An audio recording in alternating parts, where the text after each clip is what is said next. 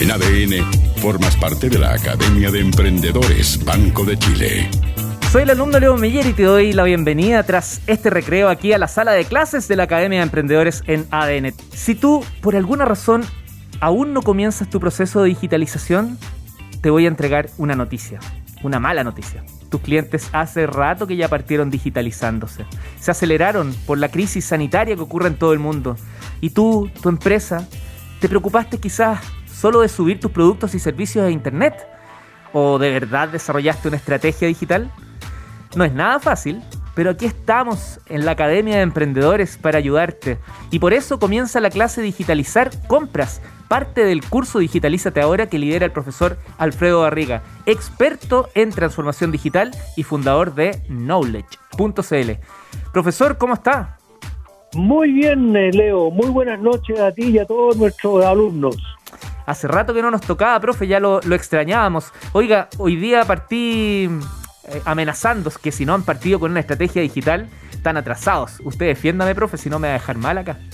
No, eso es cierto. Eh, la, especialmente después de lo que sucedió el año 2020, la digitalización ya no es una opción, es una necesidad.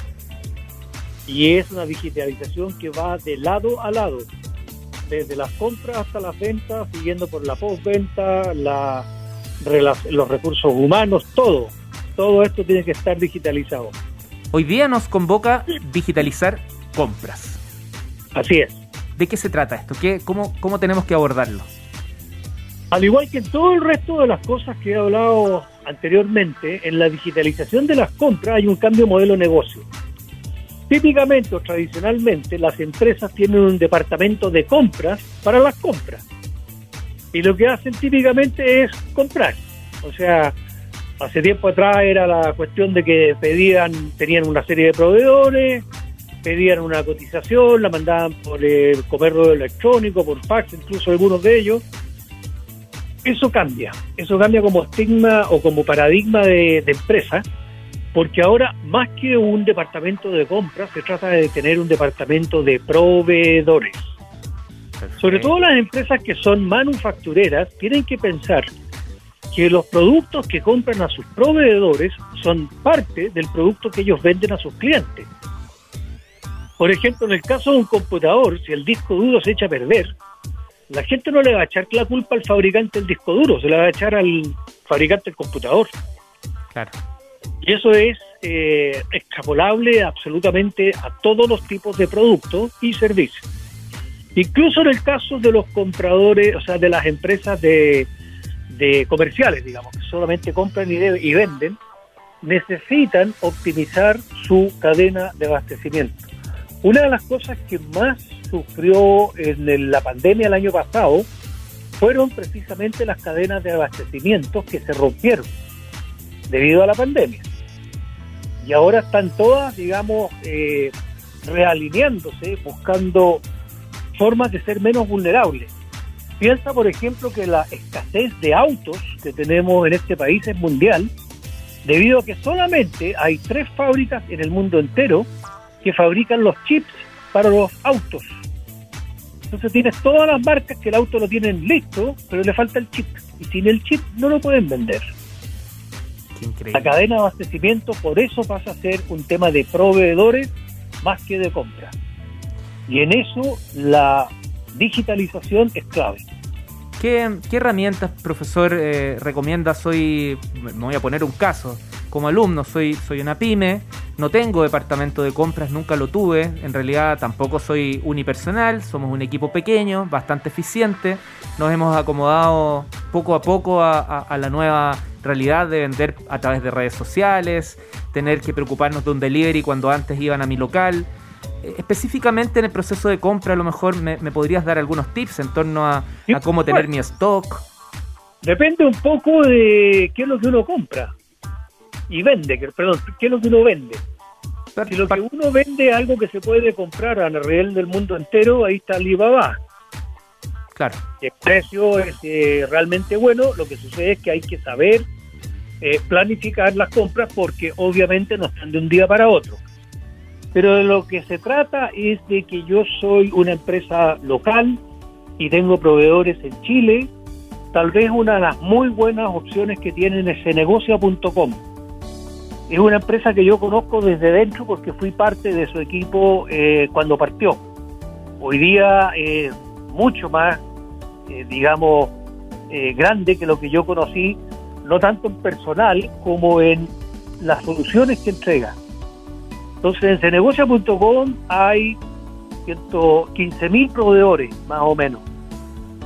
Eh, por lo tanto, hay es un marketplace, es un lugar donde uno si necesita algo entra ahí y pide una cotización o hace un lo que se llama una subasta inversa, es decir, oye, necesito comprar tal cuestiones, lo publica, voy a hacer una subasta en tal día y los distintos oferentes empiezan a ofertar y van bajando el precio, porque lo, que se va a comprar está ya perfectamente definido.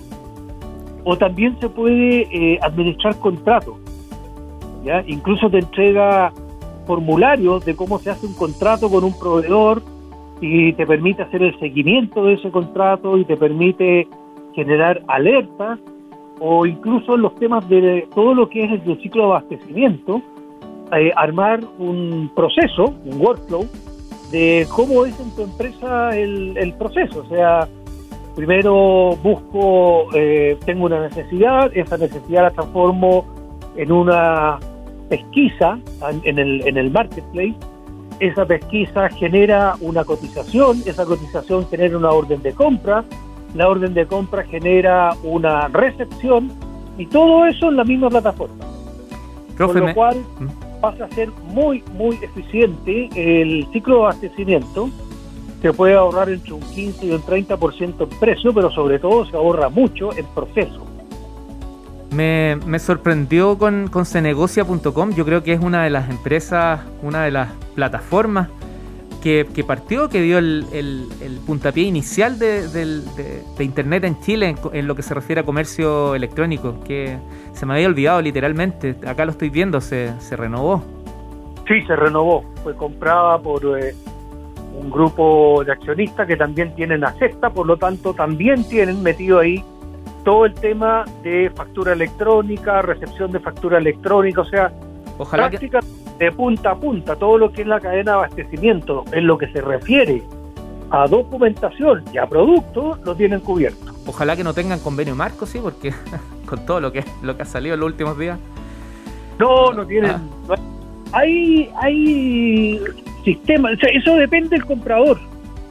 Realmente eh, fue uno de los aportes que yo hice a negocio Inicialmente estaba orientado al proveedor y resulta de que los proveedores no monetizaban, les cobraban nada, o sea, les cobraban 180 pesos por cotización y buscaban la forma de saltarse los 180 pesos. Al final dije, ahí, por ahí no vamos a conseguir lucas. Miremos desde el punto de vista del comprador y de la eficiencia en la cadena de abastecimiento.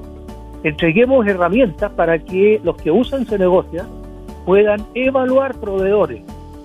Por ejemplo, en, eh, ¿Qué tantas veces me trajo exactamente lo que yo pedía y todo lo que yo pedía, no me dejó ninguna cosa fuera? ¿Cuántas veces cumplieron con los plazos comprometidos? Eh, ¿Cuántas veces cumplieron con los precios comprometidos? Eh, ¿Qué tan satisfechos quedaron los clientes con el suministro que se hizo del proveedor? Porque a veces compra, mm. solamente se quedan compra, pero se está comprando para alguien. Ya, y ese alguien eh, le pareció bien, le pareció mal, lo recomendaría como proveedor de nuevo. Entonces fueron un montón de ideas que yo tiré hace ya 20 años y que se han ido mejorando con el tiempo y han ido añadiendo ideas nuevas y tienen un portal francamente muy bueno para comprar. Y por lo que me doy cuenta, le compraron. ¿Ah? Sí. sí.